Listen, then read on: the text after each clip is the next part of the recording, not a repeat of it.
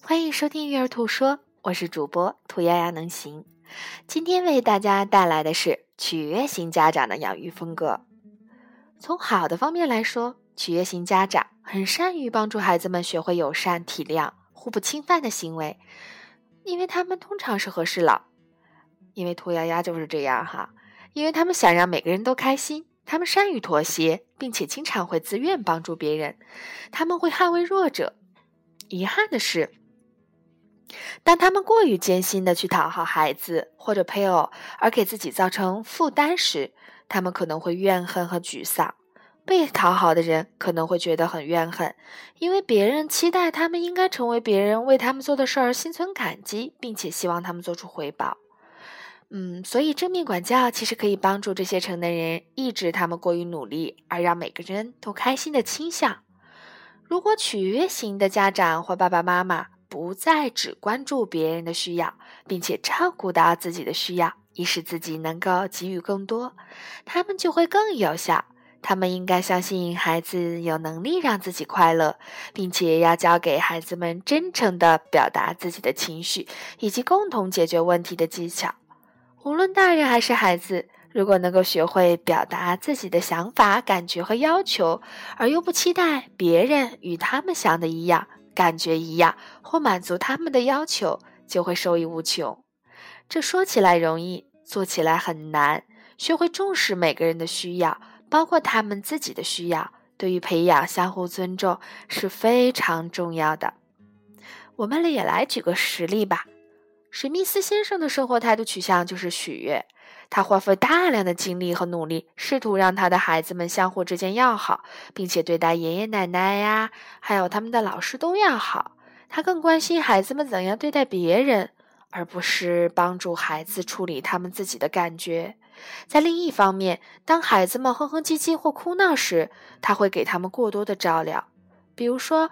当孩子睡觉前要吃点心或者听更多故事的时候，他会努力取悦孩子。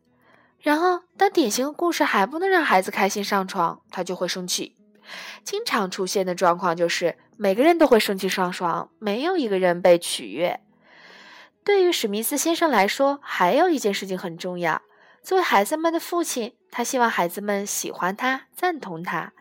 在他看来，孩子们也应该希望取悦他才对。但当孩子们埋怨他不关心他们的感受，他无法理解，这是一个恶性循环。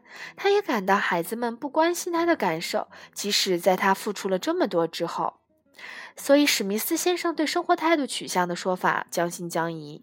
当他开始和孩子召开家庭会议，当让他们找到共同解决问题之后，他惊讶地发现家里的气氛变了。史密斯先生和他的孩子们都学会了真诚表达自己的感受了。后来，史密斯先生发现，考虑到自己的需要和情形的需要是很重要的。他学会了和善而坚定地回应孩子们就寝前的要求。现在该睡觉啦，按你的就寝时间表，下一步该怎么做啦？他会把这一句简单的话重复好几遍，这样孩子就明白了，爸爸说到做到，就不会试图的操纵他了。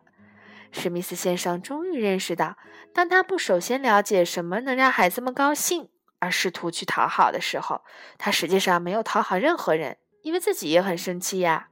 当这个家庭开始了互相倾听，互相询问对方需要什么，并真诚地表达自己是否愿意答应对方的愿望。